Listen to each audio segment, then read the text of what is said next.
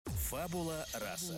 Фабула раса. Добро пожаловать в подкаст Яны Семешкиной. Разговоры об искусстве и творчестве длиной в чашечку кофе. Как побороть прокрастинацию, перфекционизм и творческие кризисы. Как разрешить себе творить и стать по-настоящему счастливым. Об этом и о многом другом рассказывают гости подкаста. Режиссеры, писатели, художники и, конечно, звездные эксперты.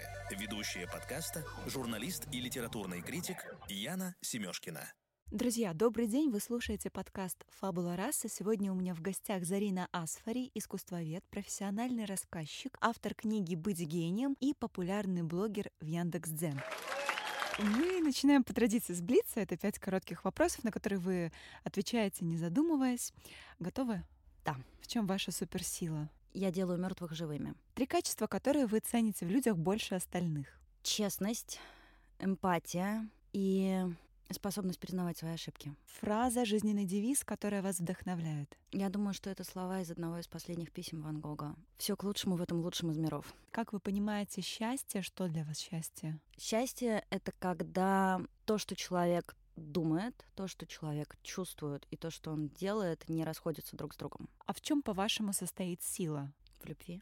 Блиц закончен. Мы переходим к беседе. Я бы хотела поговорить о том, как читать картины, как читать музей, с чего начинать знакомство с изобразительным искусством. Я скажу сразу, что у меня нет готовых ответов. Если человек говорит, что у него есть готовый рецепт, то он, скорее всего, врет. Всегда все очень индивидуально. Искусство — это территория интимная, особенно искусство 19-20 века. Невозможно придумать универсальный рецепт. Он обязательно не подойдет как минимум половине людей, которым вы его предложите. Прочитать мою книгу — это, конечно, хороший вариант, и дело не только в том, что она моя, дело в том, как она написана. Она выстроена таким образом, что она идет через эмоциональное знакомство с личностью художника. На мой взгляд, это наиболее верный способ знакомства с искусством, вхождения в этот мир через личностей. В принципе, как и в любой мир. По крайней мере, для меня это так работает. Опять же, это не обязательно, что это будет работать так для всех остальных. Но у меня всегда так происходило, не знаю, с юных лет, с детских лет. Ну, например, я, чистосердечное признание, в 14 лет слушала рэп какое-то время, потому что у меня был мальчик, который слушал рэп и был таким белым нига. Это было вот очень модно в то время. И я была влюблена в него, и через него я влюбилась в Эминема, в 50 Cent и так далее. Там со временем это прошло. Но у меня это так работает совсем, и с искусством в том числе. Соответственно, самый надежный способ, на мой взгляд, войти в мир искусства, это найти того, в кого вы влюбитесь. Это может быть искусствовед, лектор, писатель, а может быть художник. Вот вы пришли в музей, в любой, в Пушкинский, в Третьяковку, в музей русского импрессионизма совершенно замечательный, в любой зарубежный музей. Вы туда пришли и вот увидели какую-то картину, которая вас зацепила так, ну вот как с человеком бывает, да, там с первого взгляда, вот хочется с этим человеком поговорить или хочется с ним всю жизнь провести. И через эту картину, через знакомство с тем, кто ее написал, через uh, чтение его биографии, через поиски всего, что можно про него прочитать, и всех музеев, в которых можно посмотреть на его картины. Это, на мой взгляд, идеальная точка входа, потому что один художник потянет за собой других, потому что он же не в вакууме такой. Искусство творят личности. Правильно я понимаю, что вы, Зарина, говорите про эмпатию. То есть, по сути, эмпатия — это главный инструмент понимания искусства, когда вы сопереживаете, сочувствуете тем же эмоциям, что и художник или искусствовед чуткий, который сможет эту эмпатию как раз проявить по отношению и к художнику, и к зрителю одновременно. Да, совершенно верно. У меня есть несколько вопросов по поводу музеев. Я скажу за себя. Мне кажется, что поход в художественный музей — это очень энергозатратное дело. Приходишь на одну определенную экспозицию или в целом ходишь по музею. Ну, наверное, так делать нельзя, вы об этом чуть позже наверняка скажете. Но я а, помню первое впечатление, допустим, от Третьяковской галереи, когда ты приходишь и пытаешься ее, ну вот, обойти, посмотреть. Или приходишь в Пушкинский музей и тоже начинаешь, значит, вот там проводить свой день день воскресный. И ты приходишь, такое ощущение, что ты просто отработал три смены. Музеи пытаются найти способ коммуникации со зрителем, коммуникации с гостем. Отдельная история про музеи, которые ничего не пытаются, в которые ты приходишь не благодаря, а вопреки, потому что там потрясающие художники, потрясающие работы, а, а музей хочется сжечь. Это отдельная территория. Это какие? Большинство российских музеев, например, потому что они застряли в советском периоде. Когда я работала в Пушкинском музее, у нас была шутка, мне кажется, она ходит во всех музеях. Лучший музей — это музей без посетителей. Закрытое монастырское сообщество такое? Нет, просто Нет? там все хорошо. Вот, э, ну, это надо просто видеть. Музей, в котором действительно нет посетителей, вот после закрытия или перед открытием тишина, никто не мешает, висят картины, ты можешь наедине с ними побыть, тебя никто не будет там дергать, никто не будет шуметь, ты не будешь переживать, что сейчас кто-то заденет там своей сумкой какой-нибудь экспонат и зазвенит сигнализация. Вот это пространство, вот как ночь в музее, да, вот ты наедине с искусством. Это прекрасно. Идеальный музей — это музей без посетителей. Это что-то вроде того, к чему они стремятся. Вот часто создается такое впечатление. Ты туда приходишь, и тебе нужно пройти череду препятствий для того, чтобы соединиться с искусством. И еще не каждый пройдет. И еще не каждый отделит зерна от плевел и будет четко отдавать себе отчет в том, что вот тут у нас менеджмент, организация, сотрудники и так далее, так далее. А вот здесь живопись. Что касается усталости в музее, это нормально, это естественно. Тут штука такая, что поскольку бывают разные художники, разные эпохи и направления в искусстве, у них есть свой, ну, знаете, психологический возраст. И, соответственно, как бывает, например, с людьми. Дети, они прекрасные, они замечательные, с ними очень здорово проводить время, но после них ты уставший, как после работы, потому что в детей ты отдаешь энергию, они ее у тебя забирают и еще не отдают обратно. А со взрослым человеком, там, со своим ровесником, ты можешь обмениваться энергией, это будет интересная дискуссия, которая вас обоих обогатит, это тоже будет прекрасно проведенное время, при этом ты после него еще и не выжатый. Так вот, с искусством, например, можно прийти к Ренуару, и мне кажется, можно провести несколько суток в его экспозиции и не устать, потому что он легкий, потому что там нет двойного дна, он просто красивый, ты просто отдыхаешь рядом с ним, он от тебя ничего не требует, ты от него ничего не требуешь, и вы такие попутчики, вам хорошо. А можно прийти к Мунку, вот, например, была выставка Мунк в Третьяковке, я ходила туда с подругой, искусствоведом, и она, у нее есть такая профессиональная черта, она умеет выключить эмпатию, эмоции и смотреть формально. Я так не умею, я считаю, что в этом нет смысла. И поэтому мы прошли из двух, по-моему, этажей один. И я говорю, все, я больше не могу, я вернусь в другой раз. Он говорит, слушай, ну тут немножечко осталось, давай, может, уже пройдем. Ну выключись ты наконец, просто посмотри. Я не могу, меня сейчас вырубит. Просто потому, что Мунг очень энергозатратный, он тебя высасывает, он тебя выматывает. И ты после него выжатый как тряпка. Соответственно, если говорить о том, как ходить и не уставать, то это вопрос, к кому ходить. Это же не значит, что теперь не надо ходить на выставки Мунка. Просто к ним надо ходить по-другому. И давать себе отчет в том, что ты после этого там, ты проведешь там максимум час, ну максимум полтора, и после этого тебе бы хорошо на массаж, например. Или вообще в отпуск на неделю. Есть способ, который я для себя открыла этим летом, потому что мне всегда казалось, что мой лимит в музее два часа, меня после этого мутить начинает. Летом я для себя открыла новый опыт, но это, как это, в общем, это тяжелые наркотики, и я никому не рекомендую. Уберите детей от ваших радиоприемников. Да, так. но mm-hmm. мне, для меня это опыт потрясающий, потому что я провела в Национальной галерее Лондона в августе. Ну, у меня было два дня в Лондоне. Тут как бы особенно не э, пороскошествуешь с тем, чтобы приходить на полчасика. И я там провела 8 часов, не выходя из музея. И вышла оттуда окрыленная, то есть уставшая, с одной стороны, но уставшая скорее физически, а эмоционально заряженная, потому что я давала себе время на отдых. Это как? Научите.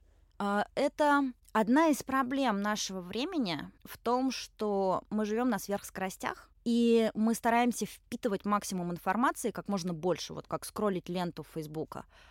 Проблема в том, что мы с этим же приходим в музей. Мы его тоже скроллим. Мы хотим впитать в себя все, посмотреть, все, разместить в сторис 150 картин, которые мы сегодня увидели, чтобы все видели, какие мы классные. Но эти картины друг друга как вода, они просто мощным потоком вымоют друг друга из вашей головы, и там в конце концов, кроме ярких пятен, ну ничего не останется, это не имеет смысла. Нужно давать себе время. Я ходила по залам. Естественно, я не обошла всю лондонскую галерею, у меня не стояла такой задачи, хотя за 8 часов это в целом реально. То есть, как бы сделать нужное количество шагов, чтобы обойти все пространство. Другое дело, что это смысла не имеет. Я могла провести в одном зале, например, час. За этот час я могла подойти к нескольким картинам, посмотреть на них в таком некоем поверхностном приближении. увидеть что-то, что меня цепляет больше, чем другое, провести какое-то время с этим наедине, просто стоять минуту, две, пять, десять, входить в резонанс с тем, что передо мной. Как с человеком, да, можно, как это модно в, там, в Америке, small talk, как дела? Хорошо, у меня тоже хорошо, ну пока. А можно провести некий осмысленный диалог, который обогатит вас чем-то. И после этого диалога дать себе время отдохнуть, дать этой картине улечься. Я еще, поскольку пишу в дзен, и я еще так устроена, что я думаю буквами. Пока пишу, я это осмысляю, и оно в голове укладывается, и в, и в сердце укладывается.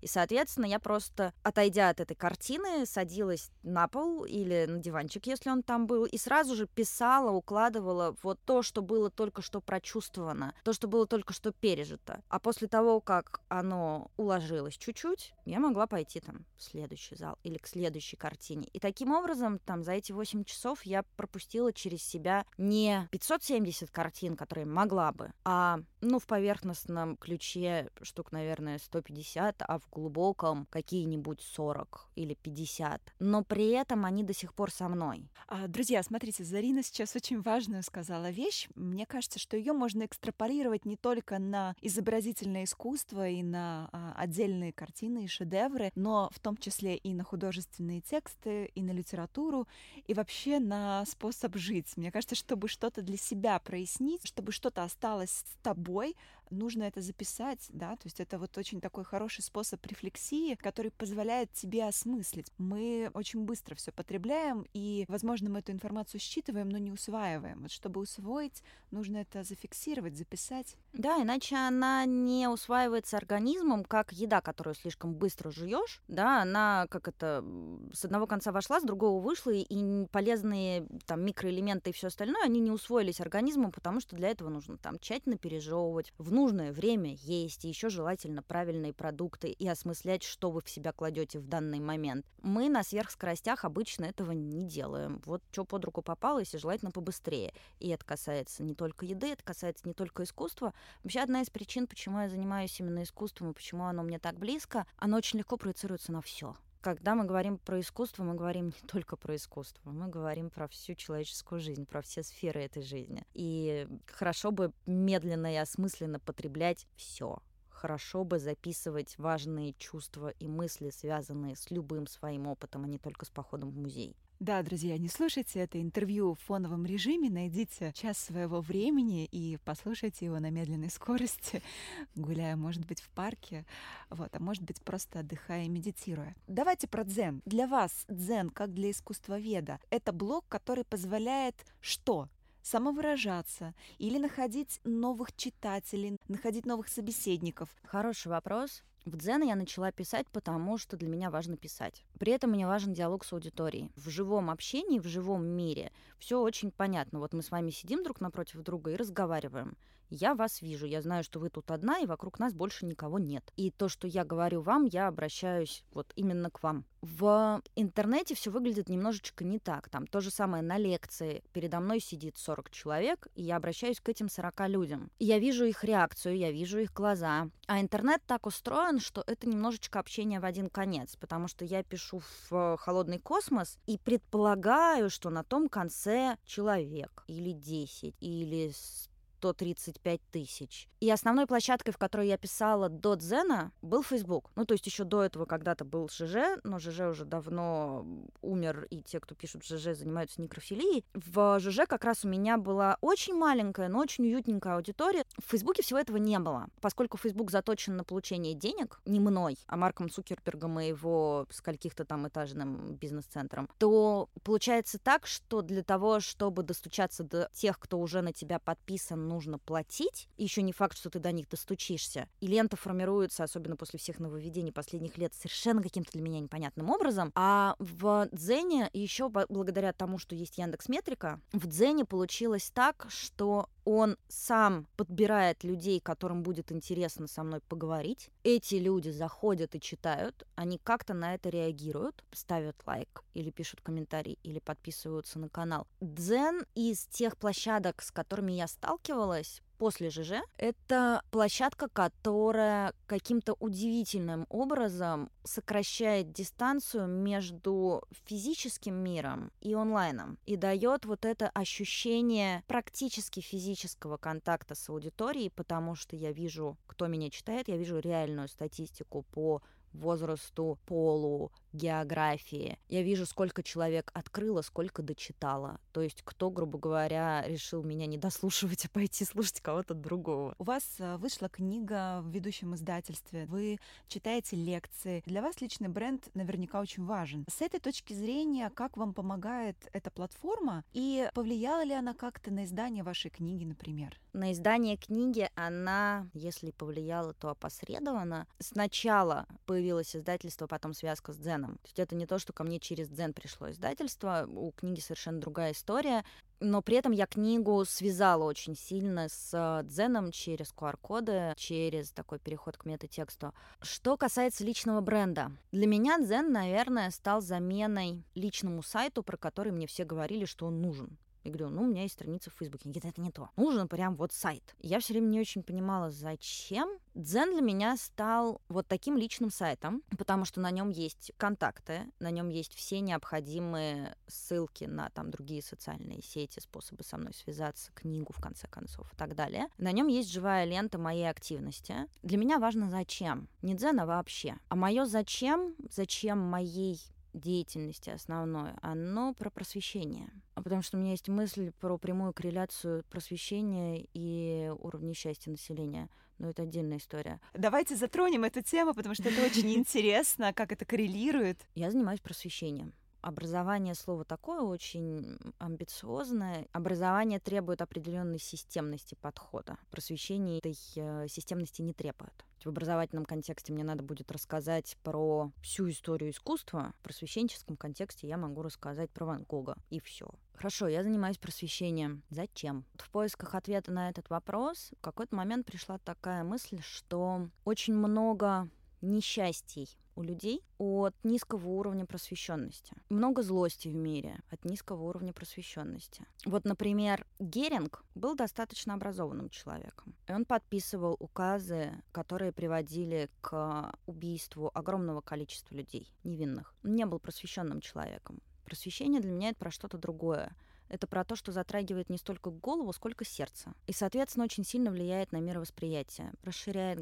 горизонты, расширяет рамки, а еще дает очень много пространства для чувствования и размышлений. Вот у меня была лекция в загородном поселке, и ко мне после этой лекции подошла женщина, по-моему, она даже называла возраст, ей было, по-моему, 88. У меня была там серия лекций, это была лекция, кажется, третья. Раз в две недели они были. Она ко мне подошла и спросила, а можно я вас обниму? А потом сказала, вы знаете, знаете, у меня до сих пор, я вот тут жила, я жила огородом и тем, что там раз в месяц внуки приезжают. А теперь я еще живу от лекции до лекции. И вот те две недели, которые у меня есть между лекциями, я как будто бы уже живу не одна. Я живу с Альфонсом Мухой, с тем же Ван Гогом, разговариваю с ним. Вот это про просвещение и про уровень счастья, потому что, ну, я смотрела в глаза этой женщине.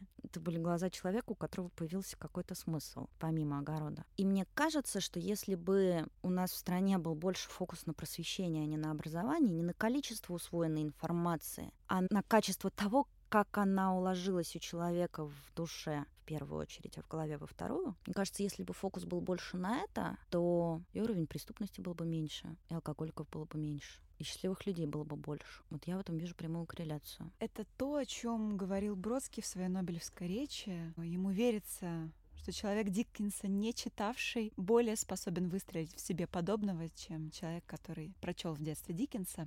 Именно так. Мне кажется, что если познакомиться с Ван Гогом достаточно близко, с его искусством, с его письмами и со всем остальным, то эффект будет сопоставимым с чтением Диккенса. Я подростковые годы Диккенса читала, он был моим любимым писателем. Вот у филологов есть такое понятие, как многоуровневое чтение. Профессиональный читатель может читать, познавать текст как многослойный пирог. Он может читать с точки зрения интертекста, с точки зрения контекста, смысловые, сюжетные образы. Это все может быть прочитано несколько раз, совершенно по-разному, это будет разный текст. И может, соответственно, он читать синхронично, когда все эти уровни на своем месте, и он как бы вот полностью понимает, да не 20% этого значения, смысла, а все целиком. Если представить картину как тоже некоторый символ, если это многоуровневость там? Картина, безусловно, это метатекст. Вернее, даже не картина, а искусство вообще. Потому что оно всегда находится в диалоге. И главное, искусство — это же не вещь в себе. Есть концепция искусства ради искусства, это отдельная песня. Но вообще искусство, оно в контексте времени, страны, в контексте жизни художника. И все это совсем взаимосвязано. И понятно, что мы можем посмотреть на картину самым поверхностным образом в формате «это красиво» или «это некрасиво». Мы можем поверхностно считать сюжет. Возможно, даже мы поймем его неправильно, если у нас не хватает э, контекста. Например, если человек не знаком с христианской культурой, он посмотрит на большую часть картины эпохи Возрождения и скажет, это женщина с ребенком. И будет отчасти прав. Но человек христианской культуры подойдет и скажет, это Мадонна с младенцем. И будет прав в большей степени. Но кроме вот такого поверхностно-сюжетного считывания, это мы говорим сейчас только про сюжетную живопись и про фигуративную живопись, потому что есть еще беспредметное искусство, это вообще другая территория. Есть еще много-много уровней, для которых недостаточно знакомства с одной картиной. В общем-то, так же, как и с текстом. Для того, чтобы понять рассказ Маркеса, монолог Изабели, смотрящий на дождь в Макондо, нужно прочитать «Сто лет одиночества». Мы можем прочитать рассказ сам по себе, и он будет интересный, атмосферный. Но для того, чтобы понять все контекстуальные взаимосвязи, нам нужно прочитать «Сто лет одиночества». А для того, чтобы понять, как Маркис устроен и почему «Сто лет одиночества» такие, а не другие, нам нужно прочитать хотя бы большую часть работ Маркиса, а еще хотя бы поверхностно знать его биографию. А еще хотя бы поверхностно знать про то время, в которое он жил, и про то, как это время проходило именно в его стране, а также про то, насколько он был взаимосвязан, насколько он путешествовал по другим странам и был в контексте событий, которые происходят не в его стране, и как они отражались в его работе, и на его внутреннем мире. А еще нам нужно знать огромное количество всего, а по-хорошему, для того, чтобы по-настоящему глубоко понять, нужно изучить историю литературы, национальной литературы, чтобы понять, каким образом она вообще пришла к магическому реализму. А потом мы приходим к тому, что магический реализм — это еще и явление в живописи. Маркес и то, как он устроен, отчасти прикликается с тем, как устроен Магрит. И таким образом абсолютно все, абсолютно совсем взаимосвязано. Картину можно читать на множестве разных уровней.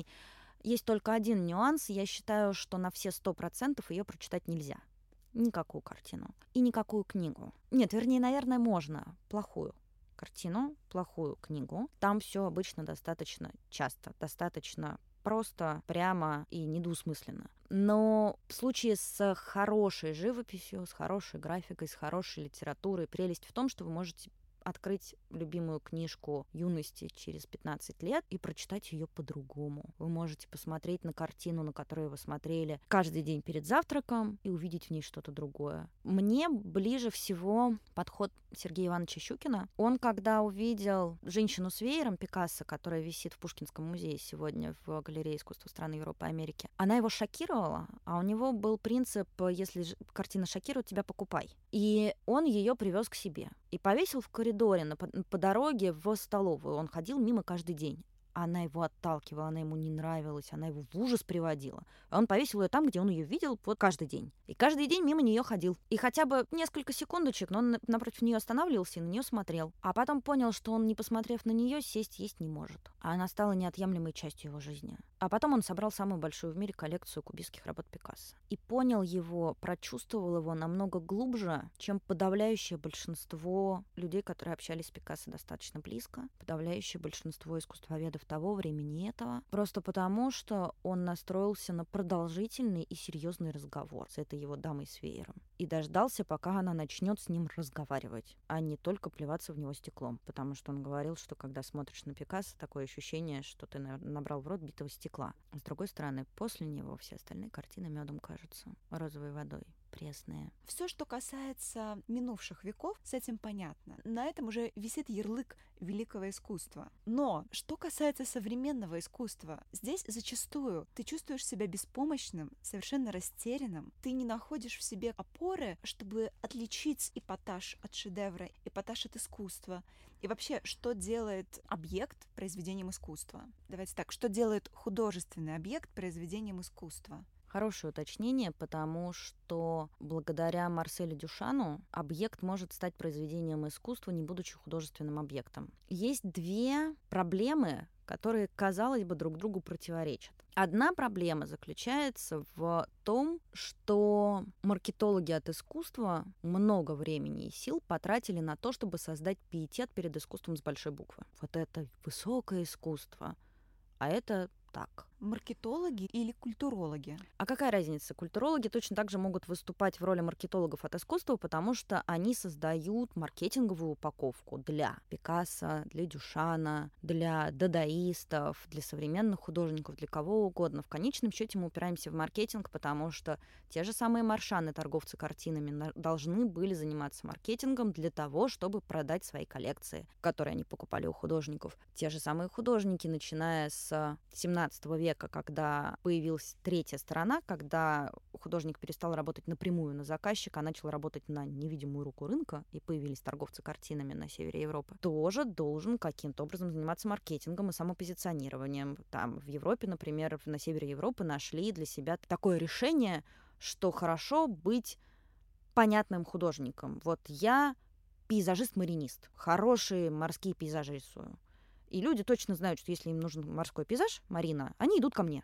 Сегментация рынка, да, да. происходит? Они, это произошло усилиями художников самих, потому что ну, это маркетинговый ход. Это не то, что художник не любит портреты писать. Он просто понимает, что ему надо на, на хлеб зарабатывать, и проще и эффективнее – зарабатывать в узком сегменте. Плюс к этому у тебя в какой-то момент ты руку набиваешь и можешь эти марины с закрытыми глазами штамповать. Весь художественный маркетинг планомерно работал на формирование вот этого священного сияния вокруг высокого искусства, которое каким-то образом четко отделяется от э, плебейского ремесленничества и жалкого подражательства. Это один процесс, одна проблема. Проблема, потому что это привело к тому, что мы приходим в музей и, наморщив лоб на выставке современного искусства, пытаемся сообразить, вот это вот высокое искусство или ремесленническая поделка, это вот высокое искусство или это подражательство. И нам нужно повесить ярлык на это и понять, как с этим взаимодействовать. Вторая проблема, казалось бы, противоположного характера, заключается в том, что импрессионисты, которым мы обязаны большим количеством всевозможных явлений 20 века и современного искусства, и большое им спасибо за многое, сделали одну нехорошую вещь. Они убили художественную критику потому что все практически художественные критики Франции сели в лужу они все написали про то, что выставился какой-то сумасшедший сброд и называет искусством вот эту вот мазню, которая на обоих такие рисунки в магазинах можно купить, а тут, понимаешь, искусство. А потом прошло несколько лет, и импрессионисты стали признанными метрами и революционерами в искусстве, и высоким искусством, которое вот никто не оспаривает. А критикам как-то неудобно получилось. И плюс э, авторитет у них э, как-то подпросел. Так вот вот так ошиблись, как им верить-то после этого? И с тех пор критики стали беззубыми в большинстве своем, потому что очень боятся ошибиться. Ну и плюс Мир у нас сегодня такой, борющийся с токсичностью и всем остальным, и поэтому хороший критик беззубый критик. В результате критики стали хроникерами во-первых, которые просто констатируют, вот тут новый художник выставил это. А во-вторых, критики стали на всякий случай всех хвалить. И на всякий случай всех записывать великих деятелей современного искусства, которые сейчас тут создадут новый изм, реформируют живопись и так далее, и так далее. Хотя чаще всего это вообще не так. И вот эти две проблемы того, что нам надо быстренько определить, мы тут взаимодействуем с высоким искусством или нет, и, соответственно, над этим положено смеяться или перед этим положено падать ниц, и отсутствие художественной критики, и то, что она готова всех записать в высокое искусство, приводят к такому размытию современ... рынка современного искусства, разобраться в нем не под силу практически никому.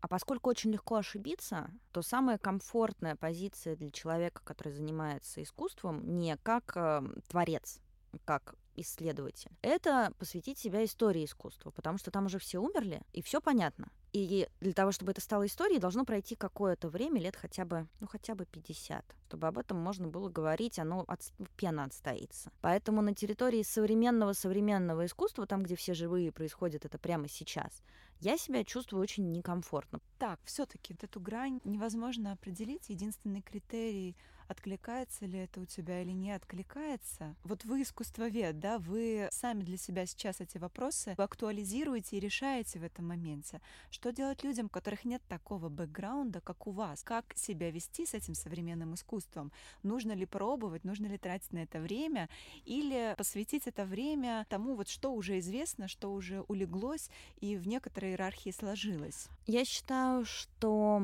искусству не помешает десакрализация. Я отчасти ей занимаюсь, потому что там и на страницах своей книги, и в блоге, и в лекциях я стараюсь говорить о художниках мертвых, как о живых, нормальных людях, со своими проблемами, со своими тараканами, со своими ошибками, со своими характерами, со своими удачными и неудачными работами. Ван Гог — гений. Я его обожаю, очень нежно люблю. Он один из моих главных учителей и близких друзей. Картина, которую он считал одной из важнейших вех в своем искусстве, плохая. Она не удалась. Она технически плохая. Вы о подсолнухах? Нет, раньше. Едокип картофеля. Он считал их вехой. Он всем рассказывал о том, как важно, что он их сделал. И суть его в плане содержания все понятно, а в плане формы все плохо. И от того, что я об этом говорю, я не перестаю любить Ван Гога и не перестаю считать его гением. Но вот эта картина ему не удалась. При этом, как только мы вешаем на Ван Гога ярлык «высокое искусство» и «гений», нам становится очень сложно подойти к его картине и сказать, что она плоха. Потому что если мы видим бирочку Ван Гог, мы сразу понимаем, что это шедевр. А это не так. И, на мой взгляд, вот этот подход не помешает всему и старому искусству, и новому искусству, искусству, которое будет создаваться завтра. К искусству неплохо было бы относиться как к кино. Вот есть старые хорошие фильмы проверенные. Я, если не знаю, чего посмотреть, а точно знаю, какое состояние хочу, я не буду смотреть новый фильм. Я включу Одри Хэбберн, например. И я точно знаю, чего я от нее получу. Я точно знаю, что вот это прекрасно. Но при этом я могу пойти на новый фильм в кино. И это не то, что я буду думать, тратить мне время на новое кино, если у меня есть Одри Хепберн, или не тратить, потому что, ну а мало ли, а вдруг оно плохое. Есть аннотация, я понимаю жанр, Соответственно, я понимаю, это будет скорее весело или скорее страшно. А еще, может быть, я даже уже там знаю, что вот этот режиссер обычно неплохие вещи делает. Или, может, вообще ничего про него не знаю. Я пойду и посмотрю. Может быть, это окажется чем-то совершенно чудовищно пошлым. Может быть, это будет классный опыт такой вот под попкорн. Классно посмотреть, посмеяться, там с друзьями пообсуждать, попкорн пожевать и забыть через несколько дней. Но это будет прикольный вечер, проведенный в кино, какой-нибудь одноразовой комедией. Может быть, это станет одним из моих любимых фильмов, которые я буду пересматривать. Может быть, все. Это же не значит, что в кино не надо ходить. И с искусством примерно то же самое. Можно пойти в музей к старым мастерам. Можно пойти в музей современного искусства, на биеннале какую-нибудь. И на этой биеннале будет 90% того, что вы бы, возможно, приняли за мусор, если бы вы были уборщицей в музее, будет какие-нибудь несколько работ, которые прикольно пообсуждать с друзьями, там, не знаю, посмеяться, пообсуждать, э, что у художника, возможно, что-то с головой не в порядке, или женщина его бросила, раз он такие вещи делает, или все что угодно, говорить какие угодно глупости, какие угодно кощунства, как это говорят, да, за спиной вы можете меня даже бить ногами. Вот и художника можно за спиной бить ногами. Ну, то есть вы можете говорить о нем глупости, вы можете говорить о нем все что угодно. Искусство живет за счет этого. Как только оно снимается с пьедестала недосягаемого, оно становится чем-то живым и нормальным. Как кино можно обсуждать, можно говорить, что всеми признанный Марти Скорсезе снял плохой фильм, например. И вас никто за это не подвергнет там, обструкции, не скажет, что ничего вы в искусстве в современном не понимаете, если говорите, что Скорсезе снял плохой фильм. Ну, не нравится он вам, ну, имейте на это право. Искусство живет до тех пор, пока оно обсуждается и пока оно находится в конфликтной зоне. Пока мы спорим, оно удалось или не удалось откликается в сердце или не откликается, искусство, в конце концов, или не искусство, останется в веках или не останется, повлияет на что-то будущее или нет, связано с традицией или не связано. Есть надежда на то, что оно будет развиваться, а не деградировать. Как только мы принимаем решение, что вот туда мы хожу, а сюда не хожу, потому что тут искусство, а здесь непонятно, искусство превращается в болото. Зарина, спасибо вам за этот разговор. Друзья, мы подарим книгу Зарины Асфари «Быть гением» тому, кто подпишется на канал Зарины в Яндекс.Дзене. Мы оставим ссылку в описании подкаста и оставит э, отзыв об этом эпизоде подкаста в iTunes. Я напоминаю, что в гостях у нас сегодня была искусствовед, рассказчик историй, автор популярного блога в Яндекс.Дзен и автор книги «Быть гением» Зарина Асфари. Зарина, спасибо вам еще раз большое. Спасибо вам. Услышимся, друзья, с вами через неделю. Пока.